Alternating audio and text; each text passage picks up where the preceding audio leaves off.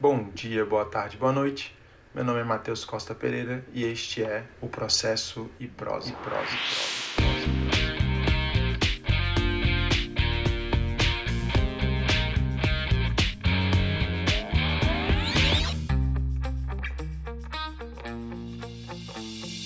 A Maria Clara fez o seguinte questionamento: Qual a importância dos negócios jurídicos processuais? Essa pergunta ela é um tanto quanto desafiadora, sobretudo aqui para o nosso as limitações inerentes a um podcast, mas eu vou é, me esforçar para responder. E para responder esse questionamento, eu preciso naturalmente passar pela tipologia dos atos ou dos fatos jurídicos processuais. Preciso ainda falar sobre um certo impulso que o atual código ele deu para o tema e é, divisar negócios típicos e negócios atípicos. Então, começando é, pela classificação. Há diferentes classificações sobre, o, sobre essa temática, eu particularmente adoto a teoria do fato jurídico. Então, a teoria do fato jurídico foi desenvolvida pelo Pontes de Miranda é, e contou com um, um largo amadurecimento pela contribuição do professor Marcos Bernardo de Mello, e no direito processual, muitos autores, é, é, destaque ao, ao, Pedro Henrique Pedrosa Nogueira, por exemplo, é, adaptam essa teoria para a compreensão do próprio fenômeno processual. Na verdade, a teoria do fato jurídico ela foi pensada como uma teoria para a compreensão do fenômeno jurídico como um todo. Então, ela não se presta especificamente, como pensam alguns, apenas para o direito privado mas ela também seria, ela também poderia ser utilizada no direito público. E aí, nesse sentido, a partir das, das premissas que essa teoria fixa, é possível também construir uma teoria do fato jurídico processual, que, repito, já é algo que vem sendo desenvolvido por alguns autores, destaque para o Pedro Nogueira, Adriano Soares da Costa, eh, Fred Dias Júnior, entre outros. E dentro dessa, dessa classificação da, do, dos fatos jurídicos processuais, em sentido amplo, eles podem ser divididos em fatos jurídicos processuais ou fatos processuais em sentido estrito, atos fatos processuais, atos jurídicos processuais em sentido amplo e atos ilícitos processuais ou apenas ilícitos processuais. Eu não posso, nesse momento, é, explicar cada uma dessas figuras. É, Interessa-nos aqui, pura e simplesmente, os atos processuais em sentido amplo, que se subdividem em atos jurídicos em sentido estrito e negócios jurídicos processuais, que basicamente são aquelas situações em que a vontade ela integra o cerne do fato jurídico. O que, em outras palavras, é, a gente vai entender que a vontade ela é essencial para que haja a incidência da norma jurídica e aquele determinado fato, ou aqui ato seja considerado é, é, como jurídico, né? que ele ingresse no, no mundo jurídico ou que ele ingresse no plano da existência. Então, sempre que a vontade ela integra o cerne, ela é essencial, grosso modo, a gente pode entender que é, no plano do direito processual que nós estamos diante de um ato jurídico processual em sentido amplo. E o que distingue a figura do ato jurídico processual em sentido estrito dos negócios jurídicos processuais é o chamado autorregramento da vontade. Alguns autores utilizam a ideia de autonomia privada, é, outros falam em autonomia da vontade, mas a, a expressão mais técnica é autorregramento da vontade. E esse autorregramento da vontade ele pode ser é, compreendido basicamente com determinadas é, zonas de, de liberdade. E que zonas de liberdade seriam essas? Observem, eu estou aqui diferenciando os negócios processuais dos atos jurídicos em sentido estrito. Então, é, o que, que vai diferenciar um deles? Ah, são essas zonas de liberdade a que me referi, que é, integram o autorregramento da vontade. Então, é, a gente pode imaginar zonas de negociação, zonas de é, ou liberdade de negociação, liberdade de criação, liberdade de estipulação, liberdade de vinculação. A existência dessas liberdades, minimamente que sejam, não há necessidade da presença de todas elas, né? mas havendo um espaço para a negociação, é, negociações preliminares até a consumação ou não do negócio, a possibilidade de criar modelos, é, então modelos que inclusive não estejam previstos em lei, então daí a ideia de atipicidade, a possibilidade de é, fixar conteúdos, fixar o conteúdo do, do negócio, ou eventualmente a liberdade de se vincular ou não, de aderir ou não, de, de celebrar ou não. É, havendo minimamente a presença de quaisquer dessas liberdades, então a gente pode dizer que estamos diante de um negócio jurídico processual e que não existe, né? não, não há a presença disso diante de atos processuais em sentido estrito. Então, por exemplo, quando a gente pensa nos, nos, ato, no, na, nos atos de comunicação processual, na citação, na intimação, nas diferentes modalidades de citação, citação por edital, citação por hora certa, é, por carta, por mandado, por meio eletrônico, nós estamos aí diante de atos jurídicos processuais. Não há, se vocês submeterem a avaliação, não há é, quaisquer das liberdades minimamente a que me referi. Nenhuma delas. Tá? Registrando ou reforçando que em um negócio processual não há necessidade da, do somatório, basta que minimamente exista é, alguma delas, né, que minimamente se manifeste. A gente pode pegar outros exemplos. Vamos para os, os atos do magistrado, os pronunciamentos judiciais. Existe liberdade, no sentido que eu coloquei aqui, de negociação, criação, estipulação ou vinculação? Bem, observem que não tem nada a ver com a liberdade é, entre aspas, né, que o magistrado tem para interpretar a, o texto normativo. Né?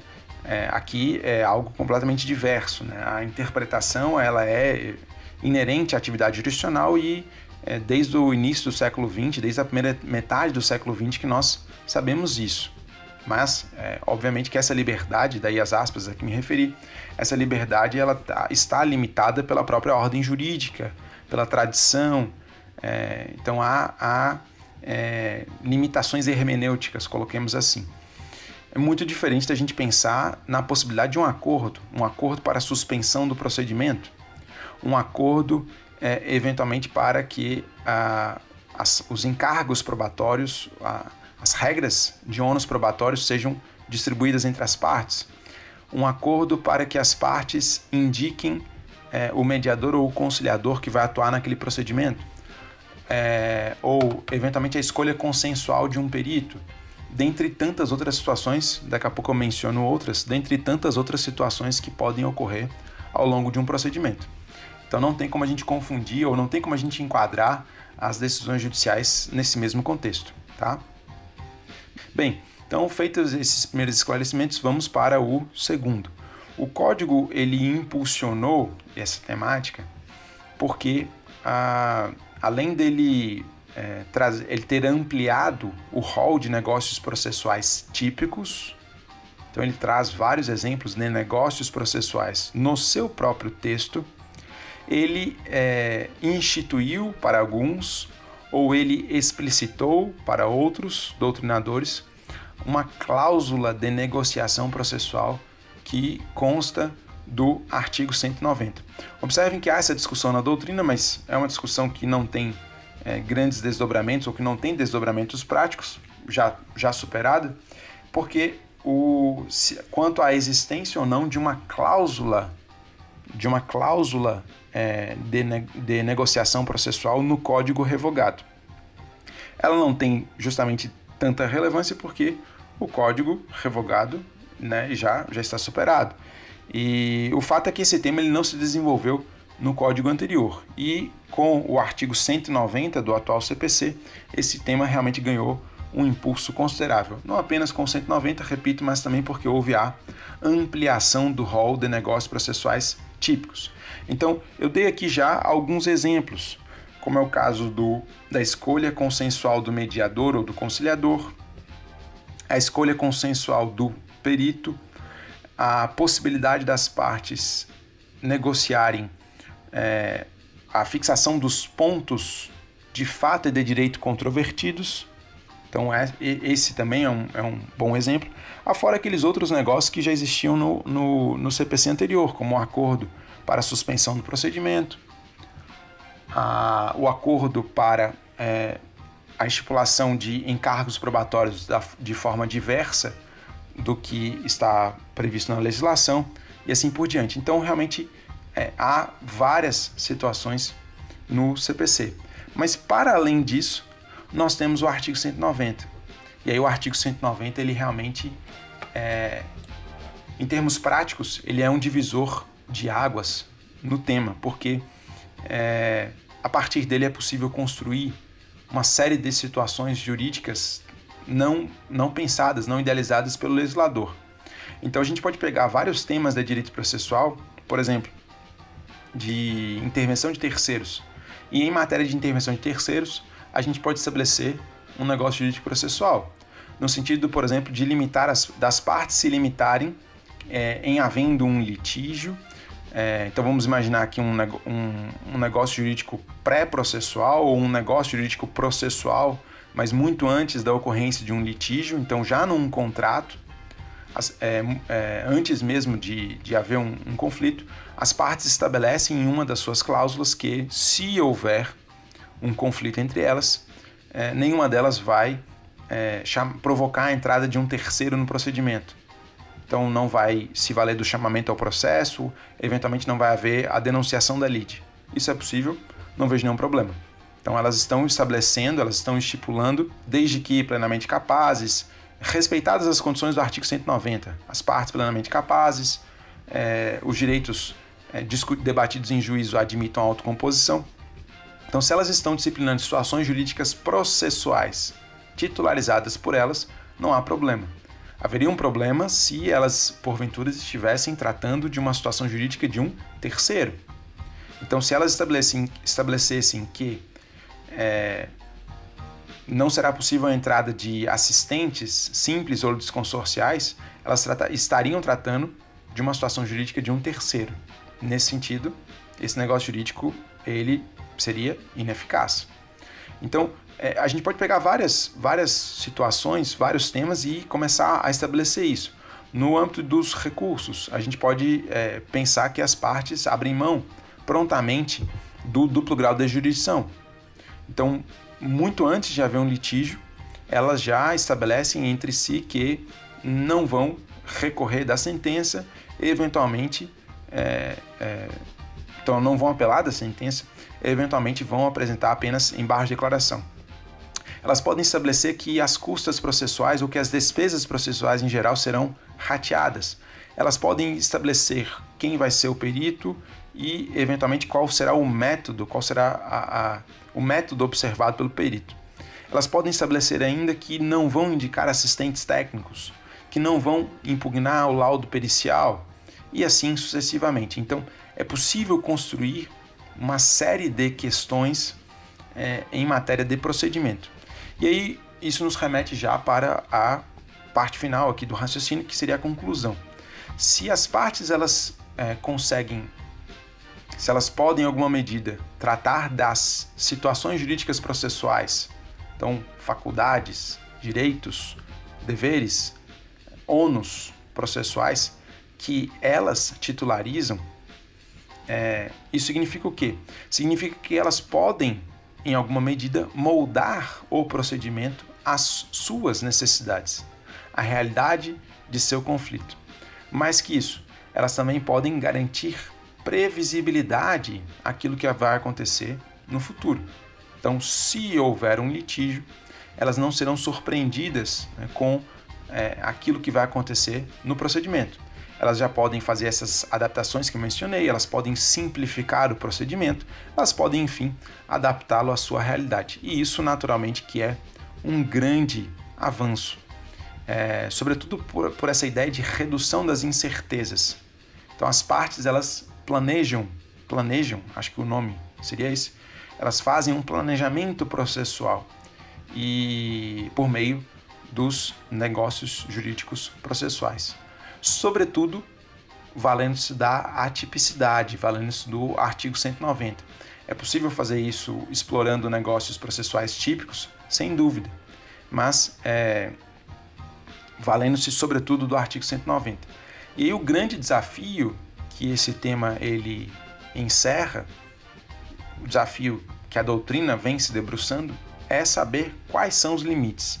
O artigo 190, parágrafo único do CPC, fixa alguns desses limites. E a gente sabe que é, há outros tantos limites que são estipulados pela própria, a própria teoria do negócio jurídico no âmbito do direito material, no âmbito do direito privado, ela também se presta à compreensão dos limites. Mas o, o, ponto que eu coloco aqui, e aqui é uma, algo para a reflexão de todos que, que porventura estejam ouvindo, é a uma possível zona de tensão entre aquilo que as partes podem negociar, então aquilo que as partes podem criar, negociar, criar, estipular e se vincular com é, aquilo que é entendido como ordem pública. Então, a, a, a matéria é, é, ou aqueles, temati, aqueles temas, aquele conteúdo que não poderia ser apropriado de alguma forma pelas partes. Então, o que comumente se chama de matéria de ordem pública. Então, essa é, esse é o grande desafio nessa temática. A doutrina já vem se debruçando sobre esse tema há algum tempo, a jurisprudência também vem tentando lançar luzes é, sobre o assunto. Então, em linhas gerais, Maria Clara, é, a importância dos negócios jurídicos processuais, portanto, é, na minha visão, dentre tantos outros pontos que a gente poderia destacar aqui, é a questão da adaptação do procedimento à realidade das partes, eventualmente simplificando é, o, o procedimento à luz de suas necessidades, tudo obviamente de forma consensual e, portanto, existindo essa previsibilidade de, em ocorrendo um litígio, como é que ele vai ser processado ou processualizado perante a justiça.